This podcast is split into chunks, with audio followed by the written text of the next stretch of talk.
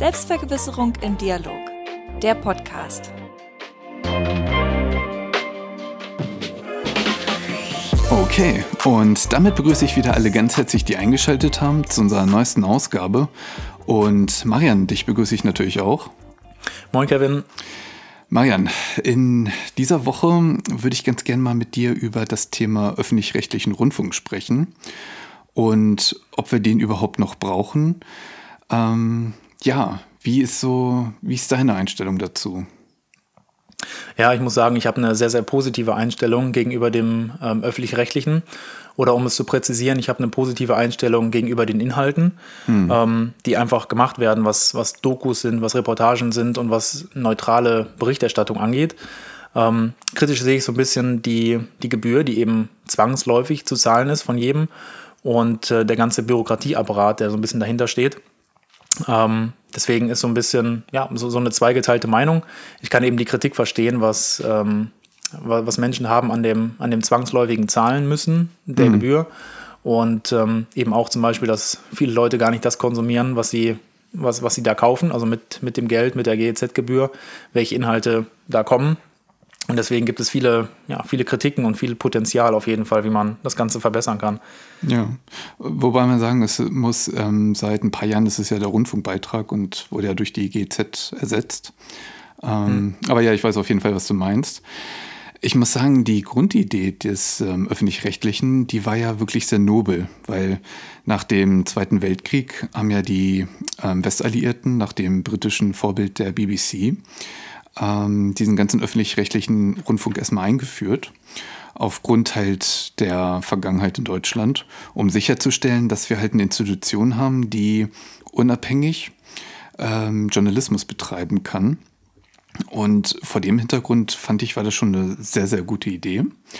Und die Hauptaufgabe ist ja, dass man Bildung, Information, aber auch Unterhaltung, Berichterstattung ähm, den Leuten ja, kostenlos kann man nicht sagen, aber zu einem ja, akzeptablen Beitrag, ja gut, da kommen wir nachher nochmal zu, ähm, zur Verfügung zu stellen. Und ich finde, an sich kommen die schon dem ganz gut ähm, nach. Die Programmvielfalt ist wirklich ähm, herausragend mit den ganzen Dokumentationen, mit äh, den Nachrichten und äh, auch sonstigen Beiträgen, die es gibt. Mhm da finde ich, machen die das schon sehr, sehr gut. Allerdings muss man auch sagen, die haben, finde ich, ein Überangebot beim Programm. Weil wenn du mir die ganzen ähm, Krankenhausserien anguckst oder die Kriminalserien, also Polizeiserien, ähm, Traumschiff oder auch äh, die Helene Fischer Show, das sind halt so Sachen, da würde ich sagen, das Geld könnte man echt einsparen, denn äh, das gehört nicht zur allgemeinen Bildung, würde ich sagen. Und ähm, wenn wir uns mal angucken, es gibt um die 20 TV-Sender, fünf Mediatheken, drei bundesweite Radioprogramme und 69 Radiosender, ähm, die auf regionaler Ebene stattfinden. Also wirklich haufenweise Programm. Und da könnte man schon einiges zusammenstreichen. Wie würdest du das sehen? Ist das so, ja, historisch gewachsen? Muss man hinnehmen? Oder würdest du da schon den Rotstrich ansetzen? Ja, ich würde grundsätzlich den Rotstrich ansetzen, ähm, so wie jeder wahrscheinlich denken würde, ähm, bei den Dingen, die man selber nicht konsumiert. Mhm. Wenn das jetzt Musikantenstadel ist und Krimisendungen von, ja, was weiß ich was, von irgendwelchen ähm, aus den 80ern oder so, wo dann irgendwelche Krimi-Wiederholungen kommen, wo man sich gedacht hat, ja, das hat früher alles mal ähm, den Beitrag gekostet. Mhm. Das heißt, jeder Mensch hat so seinen individuellen ähm, Spielraum, was er oder sie konsumiert. Ähm, und denkt dann natürlich zwangsläufig, okay, das, was ich nicht konsumiere, das kann man wegstreichen. Aber mh, zwei Drittel aller Menschen in Deutschland sind ähm, über 60 und konsumieren dann dementsprechend auch. Und wir als junge Leute, wir können uns da nicht ähm, reinversetzen, was eben dann Krimisendungen oder Musikantenstahl und ähm, diese ganzen Sendungen, die wir eben nicht kennen und die irgendwie die junge Generation sowieso nicht kennt, ähm, ja, dass das eben zwangsläufig ist, was man nicht guckt, das wird, möchte man selber wegstreichen. Ich finde da ganz interessant diesen Aspekt der ähm, Quote oder der Einschaltquote, was ja immer das, das heilige Etwas ist im, mhm. im öffentlich-rechtlichen, im, im privaten auch. Aber ich denke, dass das auch ein Demokratisierungs-, eine Demokratisierungsquote ist, was die Beiträge angeht. Denn das, was geguckt wird, wo eine hohe Einschaltquote ist, das möchte man beibehalten und das soll theoretisch auch beibehalten werden, weil man da ja ablesen kann, wie viele Leute das konsumieren. Und mhm. etwas, was eben die Quote nicht erfüllt, das wird quasi automatisch weggestrichen.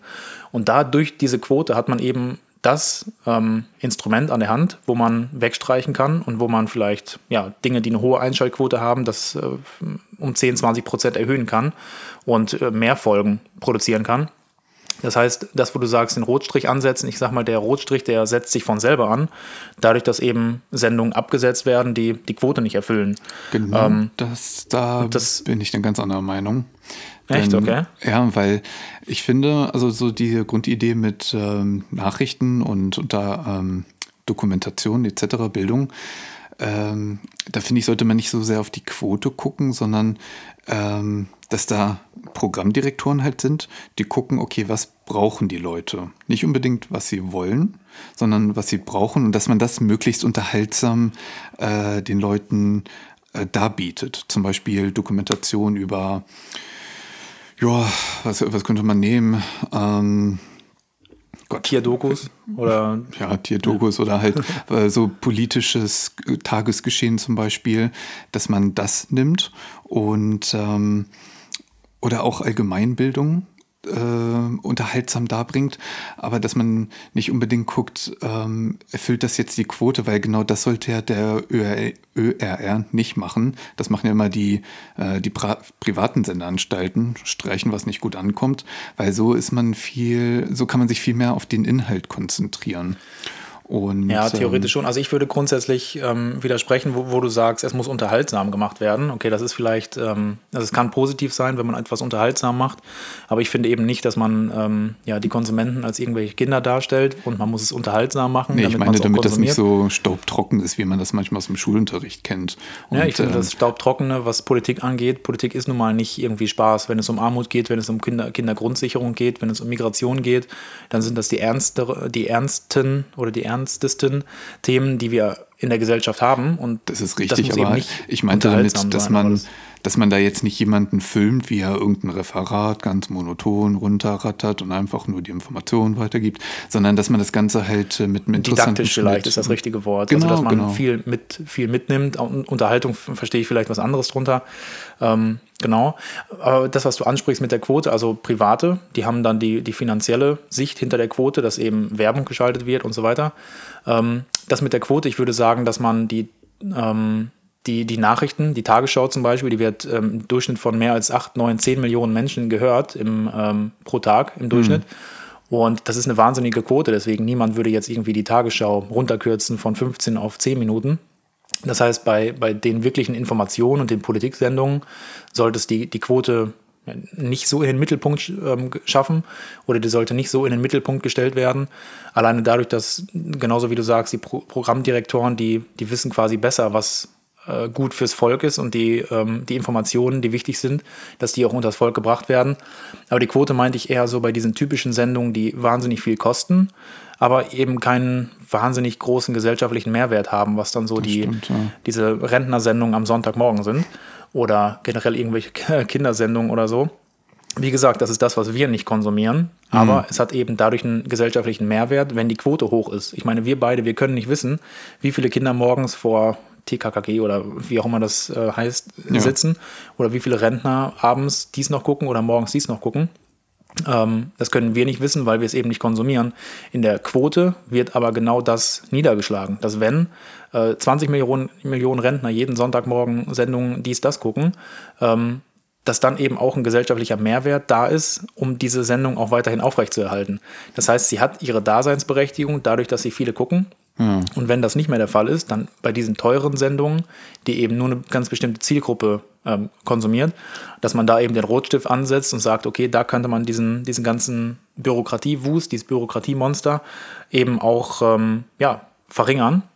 Denn ich hatte gehört äh, oder gelesen, 46.000 Mitarbeiter hat das ganze öffentlich-rechtliche. Mhm. Und ähm, das sind eben Zahlen, wo ich mir denke, wow, das sind ähm, jeder davon verdient eine gewisse Könnte Summe. Ein Konzern sein, so von der Größe. Genau, und das und dass sich das einfach jeden Monat, jedes Jahr summiert und das einfach eine wahnsinnige Menge ist, ähm, dass also diese, dieser Bürokratieabbau stattfinden muss und dass vielleicht nicht jedes Programm notwendig ist, dass man einfach 10, 20 ähm, Prozent runterstreichen kann und dass dadurch eben eine, eine gewisse Verschlankung stattfindet. Mhm. Und ähm, ein, ein Fakt, den finde ich ganz großartig. Ich finde nämlich die beiden Sendungen Weltspiegel großartig, ähm, weil das ist so, so ein, für mich der Inbegriff von öffentlich-rechtlichem. Wir bezahlen Menschen, dass sie im Ausland sitzen, in 26 Staaten und überall aus der Region berichten und dass die vor Ort die Sprache sprechen, die kennen die Leute, die kennen die Journalisten von anderen Sendern. Mhm. Und Weltspiegel ist eben so ein, so ein, so ein typisches Ding, was viel kostet, aber eben auch wahnsinnig viel Mehrwert bietet. Also ich finde die Sendung großartig und ähm, dass es da eben auch andere Sendungen gibt, Titelthesen, Temperamente zum Beispiel, das ist so ein, ähm, ja, auch eher für die ältere Gesellschaft, glaube ich. Aber ich finde das immer ganz interessant und das kostet eben auch, weil man die Leute einladen muss und so weiter und so fort. Das stimmt, das ähm, stimmt, ja. Aber ähm, wenn man alles mal zusammenstreicht, es würde bei einer Handvoll Sender, damit die auch sich untereinander ähm, kontrollieren und konkurrieren, auch reichen, auch bei den Radiosendern. Und vor allen Dingen, es würde auch reichen, eine Mediathek zu haben und nicht insgesamt fünf und dann noch drei oder zwei ähm, Audiotheken. Ähm, aber ja, das, äh, man muss natürlich die Gesellschaft abbilden, gar keine Frage. Aber ich würde halt bei manchen Sachen sagen, das kann halt echt Privatsender übernehmen wie zum Beispiel das Traumschiff oder die Helene Fischer Show. Das würde halt auch da ähm, laufen. Und ähm, weil es soll halt, weil das unterhält einfach nur, aber da ist keine Bildung hinter. Aber ja. äh, welchen Punkt ich mit dir noch ähm, anschneiden würde, ist, ähm, meinst du, es gibt Grenzen bei ähm, der Programmgestaltung? Weil ich hatte mir so gedacht, muss wirklich die gesamte Gesellschaft abgebildet werden?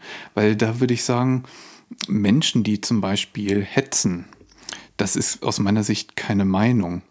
Und ähm, wenn man da wirklich Leute hat, die auch äh, Falschbehauptungen zum Beispiel darstellen und weil die Menschen glauben dann, ah, okay, wenn das im öffentlich-rechtlichen ist, dann hat das vielleicht eine Daseinsberechtigung, dann ist das vielleicht richtig ähm, und dass man da auch die Menschen vielleicht vor sich selber schützt. Also ähm, um das zusammenzufassen, dass man halt wirklich Leute, die Falschbehauptungen, ähm, die ähm, hetzen gegen Minderheiten, wie auch immer, also vielleicht auch sogar zu Gewalt aufrufen, dass man da einen Strich drunter macht und sagt, auch wenn so ein kleiner Teil in unserer Gesellschaft da ist, den müssen wir nicht repräsentieren.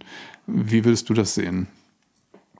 Ja, ich würde grundsätzlich sagen, dass, ähm, dass man diese Perspektive nicht haben sollte. Also, dass man sagt, ähm, ja, die hetzen und da müssen wir die quasi zensieren. Also irgendwie, ähm, dass, dass eine Zensierung stattfindet. Okay, die und die Minderheit oder so, die hat die Meinung, also das sind Hetzer, irgendwie Neonazis oder so, hm. die eben eine bestimmte sehr, sehr menschenverachtende, rassistische Haltung haben.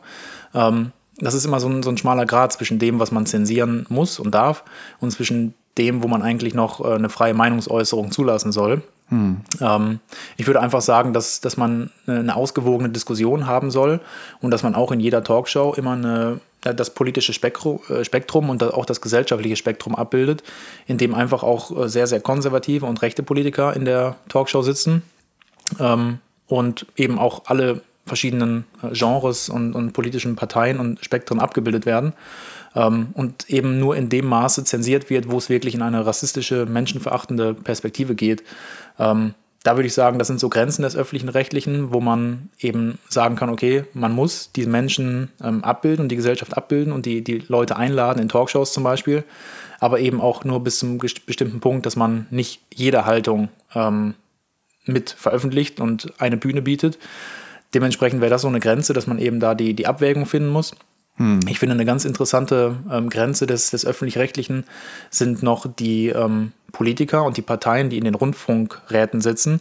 Denn ähm, Kulturverbände, Politiker und ähm, ja, Gewerkschaften sitzen in den Rundfunkräten und die entscheiden quasi, was läuft, wer die ähm, Chefredakteure sind und die Dissidenten, nee, wie nennt man nochmal, die äh, Disponenten? nee, den, ähm, auf jeden Fall die, die Intendanten. Intendanten, also wer die Intendanten sind und wie hoch das Gehalt ist und so weiter. Und ähm, dass das eben kritikwürdig ist, dass, dass natürlich die zentralen Parteien, also die, die Altparteien, SPD und Union und FDP, ähm, dass die immer so die höchste oder die größte Gruppe stellen von Politikern in den Rundfunkräten und dass die natürlich auch bestimmen, was gespielt wird und was kritisiert wird. Das heißt, man kann es kritisch sehen. Ich glaube aber, und ich habe das positive Verständnis für die öffentlich-rechtlichen.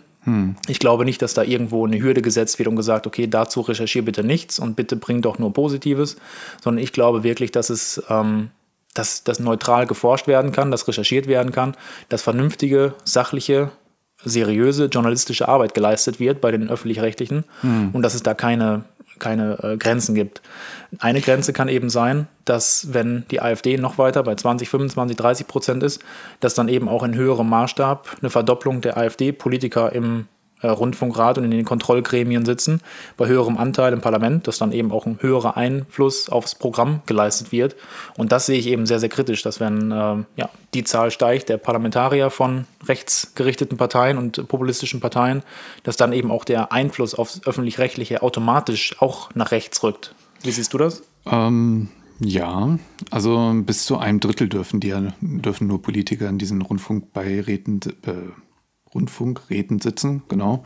Äh, das hat ja mal, ich glaube, das Verfassungsgericht festgelegt, äh, dass da mal ein Riegel vorgeschoben wird. Ich finde, Politiker haben sich da vollkommen rauszuhalten. Also nicht nur ein Drittel, sondern gar keiner sollte da sitzen, ähm, sondern nur Repräsentanten der, der Gesellschaft. Und ähm, wenn wir uns auch mal angucken, wie dieser ganze Speskens äh, finanziert wird, da haben wir ja weitestgehend eigentlich nur diesen Rundfunkbeitrag von mittlerweile 18,36 Euro, was ja auch kein Pappenstiel ist. Und ähm, dadurch haben die ja jedes Jahr ungefähr 8 Milliarden. Und äh, du hattest vorhin schon gesagt, die haben über 40.000 Mitarbeiter insgesamt. Wenn wir das mal so in Relation setzen, das könnte echt ein Konzern sein von der Größe.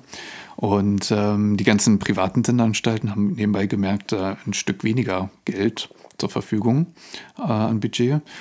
Und ich finde es an sich positiv, dass jeder sich beteiligt, weil ich meine, das machen wir ja bei den Sozialversicherungen auch. Jeder bezahlt, aber nicht jeder nimmt das Gleiche heraus.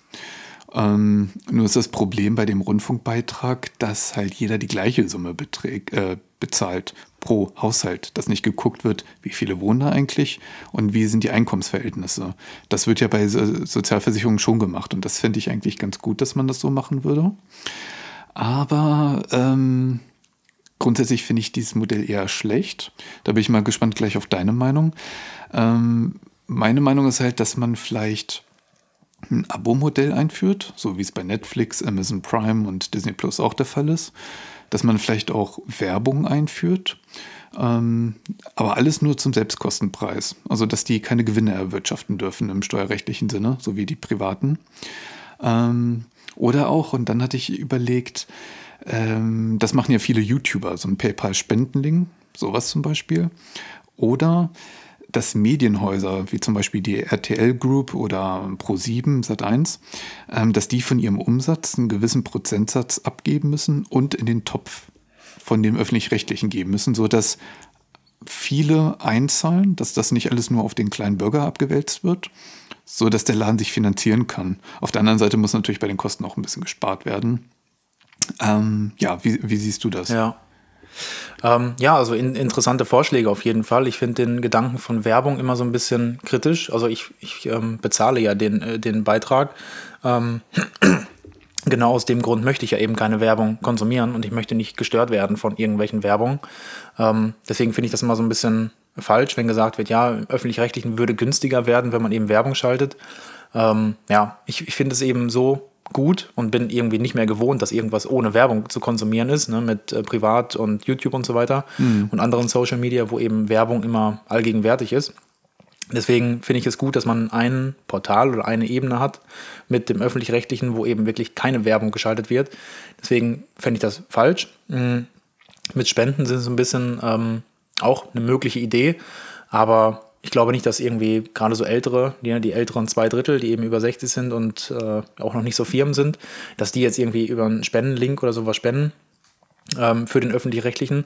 Ähm, ich finde das System eben gut, dass jeder bezahlen muss, aber so wie du schon sagst, ähm, ist dieses, dieses Eintönige oder dieses, diese Gleichmacherei von jeder zahlt den gleichen Beitrag eben kritisch zu sehen. Ich würde versuchen, dass man das Konsumverhalten mehr von einer Person kennt oder analysiert, wie auch immer, auch wenn das mit Datenschutz vielleicht ein bisschen äh, kritisch wird, aber dass, dass es eine, eine Zahl gibt oder eine, eine, eine Quote, hm. wie viel ein Mensch ähm, öffentlich-rechtliche konsumiert und dass man dahingehend irgendwie dann einpendelt zwischen 10 und 20 mhm. Euro, dass es da ein Klassensystem gibt und dass gesagt wird, okay, du konsumierst viel ZDF-Mediathek oder ARD und Sportschau und dies und das, ähm, dass dann eben dein Konsumverhalten sich auch niederschlägt in einem höheren ähm, Beitragssatz Und dass man eben nicht diese Gleichmacherei hat und alle zahlen das Gleiche, sondern dass es so ein bisschen individuell gestaffelt ist.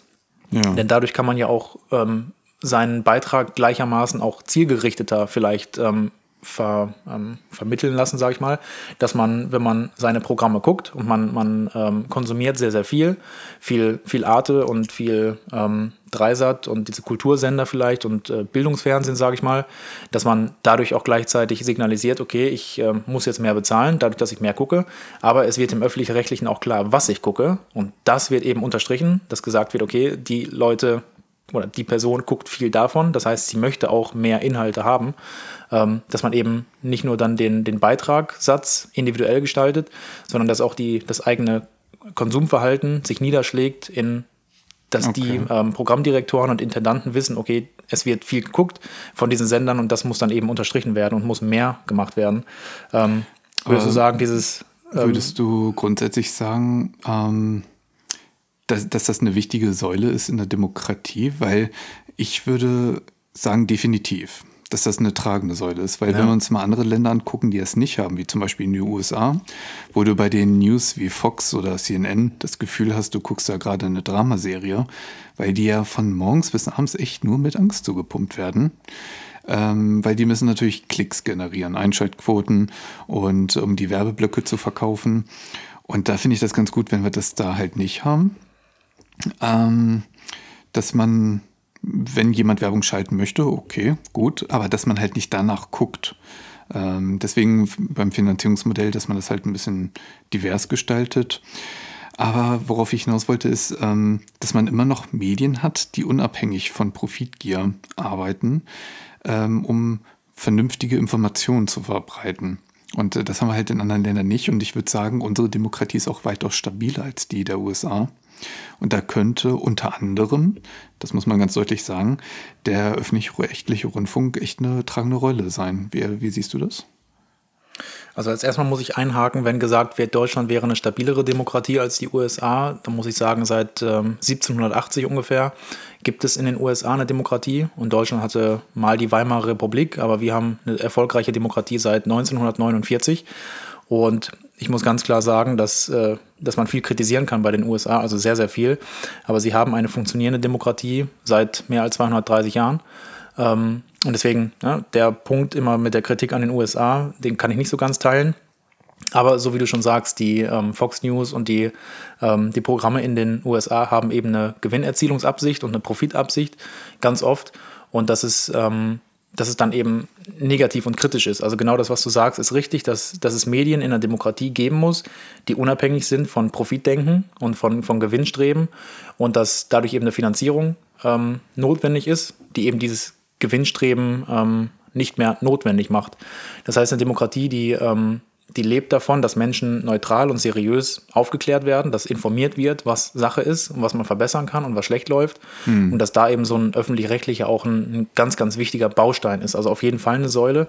Ähm, ja, kann man natürlich kritisieren, inwieweit das da in Deutschland nicht gegeben hat vorher, also auch vorher, vor 1949 im, äh, im Dritten Reich und so, hat es auch Medien gegeben, die aber äh, gleichgeschaltet wurden und dass es dann eben keine Vielfalt gibt und keine, keine neutrale Meinungsäußerung. Und dadurch, da, damit wir eben in diese Situation nicht mehr kommen, in diesen ähm, Faschismus, der dann auf allen Programmen 24-7 läuft, mhm. braucht, es eben, braucht es eben ein diverses Meinungsspektrum und eine Meinungsvielfalt, die eben ja, ähm, finanziert wird. Und wenn das dann 18,36 Euro kostet, dann ist es eben der Fall. Mhm. Die Kosten sind meiner Meinung nach, wie gesagt, zu hoch eben für die Demokratie, äh, für, die, für die Bürokratie. Ähm, aber dass das eben so, ähm, ja, Vorgaben sind quasi, um die Demokratie noch besser zu gestalten.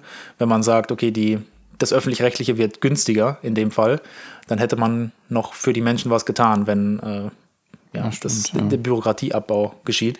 Aber für dich ist, glaube ich, auch wichtig, dass die ähm, für die Demokratie, eben für die Aufrechterhaltung der Demokratie, für die Information der Gesellschaft, hm. dass es eben einen öffentlich-rechtlichen gibt, der in seinem ganzen Umfang viel der Gesellschaft abbildet und viele Informationen bringt. Und das ja, das ist eben ganz essentiell. Ne? Ja, ähm, bevor jetzt die Zuhörer irgendwie das, ähm, den Eindruck kriegen, dass wir so kleine Arschmaten sind, die jetzt sich beim Öffentlich-Rechtlichen einschleimen wollen, würde ich gerne mal ein ganz großes Paket aufmachen zu der Kritik. Und ähm, da muss ich sagen, bin ich teilweise vom Hocker gefallen bei unseren ähm, bei den Recherchen. Und zum Beispiel, es gibt ja immer wieder so Berichte über Vetternwirtschaft. Um, ähm, zum Beispiel, da sind dann hochrangige Mitarbeiter, die Aufträge geben an Firmen, die zufälligerweise ihrem Ehemann, Ehefrau oder Kinder gehören. Und ähm, ich meine, dadurch darf man die natürlich nicht ausschließen, das ist klar. Aber wenn das zu oft vorkommt, da denke ich mir immer so, gibt es da keine anderen Unternehmen, die das hätten machen können? Oder auch, ähm, wenn wir uns mal die ähm, am Ende der Nahrungskette angucken, die Kameraleute, die im Schnitt sitzen und so weiter, die haben extrem prekäre Arbeitsverhältnisse. Teilweise sind das Freiberufler, die nur pro Job engagiert werden und nicht ähm, dauerhaft. Und ähm, ja, man kann auf der einen Seite. Ja. Und ähm, den größten Punkt, äh, du hattest den vorhin schon ein bisschen angeschnitten, die Staatsnähe. Denn es gibt ja den, die Freundeskreise, äh, einmal die schwarzen und einmal die roten. Äh, hat natürlich was mit den Parteien zu tun. Ich denke, jeder weiß, äh, welche wir meinen. Und ähm, ich finde, die haben da einfach nichts zu suchen. Das, ähm, wer Intendant wird, wer Programmdirektor wird und so weiter und so fort, da sollten Politiker komplett raus sein. Und es darf auch nicht daran an, ähm, ob man jetzt Karriere macht, davon abhängen, ob man ein Parteibuch hat oder nicht. Deswegen, Politiker sollten einen ganz großen Bogen darum machen ja, ich, ich, finde, dass Politiker genau auch die Gesellschaft abbilden. Also auf der einen Seite sind die Politiker, von denen wir sprechen, also die Elite der Politiker, die im Parlament mhm. sitzen, die sind ja gewählt und ähm, bilden die Gesellschaft ab, dadurch, dass 300.000, 400.000 im Bundestag. Genau, das ja. können sie von mir auch machen, aber nicht in der Medienlandschaft, weil die wollen natürlich dann auch immer ein bisschen. Ich, ich habe halt immer die Befürchtung, dass die dann irgendwie zum Beispiel Lindner und äh, Lehfeld. Sie arbeitet als Korrespondentin bei Welt, er ist Politiker diese Nähe, die gefällt mir einfach nicht, weil dann ähm, ist immer schnell der Geschmack im Hintergrund, ob da vielleicht Einfluss äh, geschaltet wird, dass man ja. vielleicht die Partei ein bisschen besser darstellt als andere. Und, ja, so, ähm, sobald ein Politiker mit irgendeiner Journalistin zusammen ähm, ist oder eine, eine, Beziehung hat oder andersrum, ähm, sehe ich auf jeden Fall auch kritisch. Also ich sehe die Beziehung auch kritisch und sage ja, das sollte eigentlich nicht so sein. Aber das ist dann unabhängig vom öffentlich-rechtlichen, weil also einmal Welt ja privat ist, hm. aber auch, dass, ähm, dass die Politiker, die im Rundfunkrat sitzen oder in den Rundfunkräten, das sind ja zum Teil ähm, jetzt wollte ich fast sagen, ausrangierte Politiker. Nee. Ähm, das können ja sowohl aktive sein als auch ähm, Gewählte im Parlament. Also dass es da immer eine Abwechslung gibt. Deswegen glaube ich, dass es ähm, auf jeden Fall wichtig ist, dass Politiker da sitzen, weil sie die Gesellschaft abbilden. Und wenn man eben von jeder Partei in dem Maße, wie sie im Parlament vertreten sind, die Politiker auch in die Rundfunkräte schickt, dann hat das schon einen Sinn, weil sie ja die, die Gesellschaft abbilden. Sie bilden auch die Leute ab, die das ja, Parteibuch haben. Die wollen halt auch ähm, wiedergewählt werden. Sind. Und wenn halt so Satiresendungen wie Heute Show, die ich total gerne gucke, die aber für meinen Geschmack ein bisschen zu oft Sommerpause macht, ähm, mhm. oder auch Extra 3, äh, die sollen da die Finger von lassen. Und ich finde, Politiker können im Bundestag uns gern repräsentieren, ja, aber nicht in den Medien, weil, ähm, ja, aus den genannten Gründen. Ja. Ja, also ich finde das gar nicht ähm, so kritisch wie du jetzt. Also die, die Vetternwirtschaft sollte man grundsätzlich kritisch, äh, kritisch sehen. Aber wir haben ja auch gesehen, dass das die Grünen mit dem Öko-Institut und so weiter, das ist ähm, das als aktuellstes Beispiel vielleicht, dass es äh, ganz viele Lobbyismusarbeiten und Vetternwirtschaft und Korruption gibt. Mhm. Ähm, natürlich verhältnismäßig wenig in Deutschland. Das ist ja auch ein Privileg, dass wir hier leben und die Korruption die Vetternwirtschaft verhältnismäßig sehr, sehr gering ist im, im Vergleich zum oder im internationalen Vergleich. Mhm. Dadurch, ist, dadurch ist unsere Kritik vielleicht auch auf einem ja, hohen Niveau. Aber trotzdem sind die Kritiken eben das, was wir gesagt haben mit, den, ähm, mit der Vetternwirtschaft, dass Politiker im, in den Rundfunkräten sitzen, ist kritisch zu sehen. Ähm, kritisch zu sehen ist dann eben auch der, der, der Wust an, an Bürokratie, dass zum Beispiel gesagt wurde, die, die Menschen im Ausland, die, die Korrespondenten, finde ich großartig, aber ich weiß eben nicht, wie, ähm, inwieweit man da die Kosten reduzieren könnte, was eben notwendig ist, damit man ähm, diese 8 Milliarden, die das öffentlich-rechtliche zur Verfügung hat pro Jahr, hm. dass man das eben ja anders einsetzt oder besser einsetzt.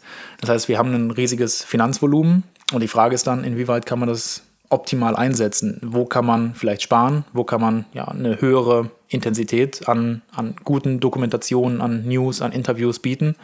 Und ja, wichtig ist zu sehen, dass man eben nicht nur öffentlich-rechtlich konsumiert, sondern auch Nebensparten, YouTube, Social Media, dass man sich eben ein ganzes Spektrum an Meinungen bildet, dass man auch nicht zu sehr vom öffentlich-rechtlichen ähm, abhängt. Deswegen auch immer eine Lanze gebrochen für, für YouTube und für Spotify zum Beispiel, ähm, dass man eben ja, äh, nicht nur öffentlich-rechtliche, sondern auch andere Medien konsumiert, um eben so ein rundes Bild zu kriegen. Damit stimmst du wahrscheinlich auch überein, oder? Ja, schon, aber ich finde, ähm, dass die öffentlich-rechtlichen so eine Art Homebasis, äh, Homebase sein können ähm, für unabhängigen Journalismus und dass das andere so, sage ich mal, die Kirsche auf der Torte ist. Ähm, um, ja, ja, aber ja, da können wir eigentlich den ähm, Bogen zur Ergebnissicherung äh, spannen.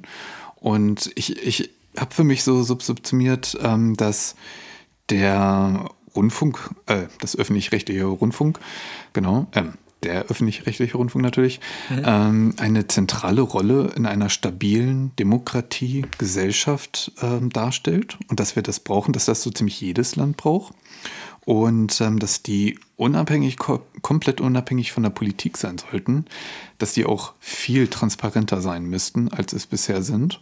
Mm, dass man das Ganze auch ein bisschen mehr eingrenzen kann. Also wir brauchen nicht so viele ähm, TV- und Radiosender und Mediatheken. Es reicht eine Mediathek, es reicht eine Handvoll TV-Sender, sodass man immer noch ein bisschen Konkurrenz hat und dass die sich gegenseitig kontrollieren ähm, eine Handvoll Radiosender vielleicht noch und dann ist auch gut. Dass man mehr Unterhaltung wegstreicht, was wirklich nur Unterhaltung ist, wie Traumschiff oder Fernsehgarten und sich einfach allein auf die Nachrichten, auf die Dokumentation, Verbrauchermagazine, sowas konzentriert.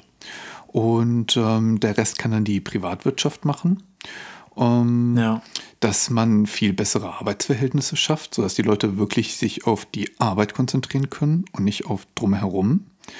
Ähm, das, äh, ja, wie gesagt, die Transparenz, das kann ich gar nicht deutlich genug äh, unterstreichen, ähm, aber dass dann auch vor allen Dingen Konsequenzen entstehen, weil alles, was wir kritisiert haben, das wurde ja schon von Böhmermann, von Heute Show, von Extra 3 und hast du nicht gesehen, äh, kritisiert und es passiert einfach nichts.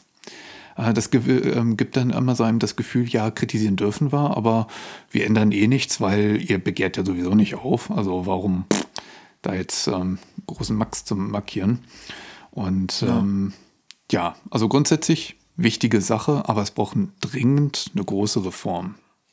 Das ja. ist so mein Schlusswort dazu. Ja, also ich kann so ein bisschen äh, resümieren, dass wir in Deutschland einfach ein funktionierendes System im öffentlich-rechtlichen haben und dass es auch eine Art Privileg ist, was jeder irgendwie ja, empfinden sollte oder was ich persönlich zumindest empfinde, dass wir ja, ein Privileg haben und dass es ein großer Dank ist, dass wir einfach eine neutrale, seriöse, informierende Berichterstattung haben und wir grundsätzlich dem vertrauen können, dass da ähm, ja, seriöse ähm, erfahrene Journalistinnen und Journalisten sitzen, die uns eben die, die Wirklichkeit so neutral, so objektiv wie möglich ähm, nach Hause bringen. Und ja, dass das eben ein funktionierendes System ist.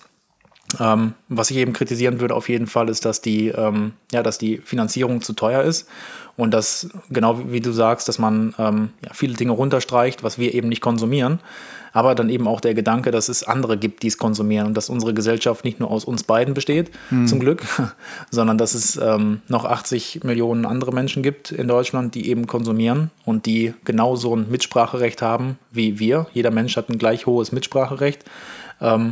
Alleine was in dem Beispiel jetzt den öffentlich-rechtlichen angeht. Und dass man das eben so ein bisschen ja, transparenter macht, wie du schon sagst, dass man eben die, die Quote hat oder andere Quoten auch vielleicht, wo, wo deutlich wird, wer konsumiert, wie viel und dass dann vielleicht die, die, die, die Anpassung ein bisschen fortgeschrittener ist, dass nicht jeder irgendwie eine hohe, eine hohe Summe bezahlt, auch wenn man den öffentlich-rechtlichen nicht konsumiert sondern dass ein bisschen mehr ja, zielgerichteter ist für, für Menschen, dass man sagen kann, ich möchte das und das sehen und hören und ja, andere Dinge eben nicht. Das und stimmt. dass dann eben so ein bisschen Individualität reinkommt und dass nicht so eine, so eine Gleichmacherei eben besteht, hm. was, was Kosten und was Angebot und Nachfrage angeht, sondern dass man dadurch auf jeden Fall schon ja, sehr, sehr viel, mh, hm, sehr, sehr viel ja, mitgeben würde und erreichen würde. Alleine dadurch. Das heißt, ich, ich finde ja. nicht, dass es eine große Revolution braucht. Du hattest eine große Revolution angesprochen. Ich würde sagen, stückweise Verbesserungen und dann ähm, ja, hätte man das System auf jeden Fall verbessert. Ja, das stimmt. Und ähm, an der Stelle wären wir natürlich auch wieder gespannt, was ihr dazu sagt. Haut eure Meinung gerne mal in die Kommentare, dass da die Diskussion weitergeht. Teilt das Video auch gerne mit euren Freunden, wenn euch das gefallen hat und lasst auch gerne einen Daumen nach oben. Und wir sehen uns zu dieser Zeit ähm, ja, nächste Woche wieder zur gewohnten Zeit. Und ja, Marian, bis in einer Woche. Bis in einer Woche, Kevin. Mach's gut. Ciao. Jo, ciao, ciao. Und das erstmal dazu.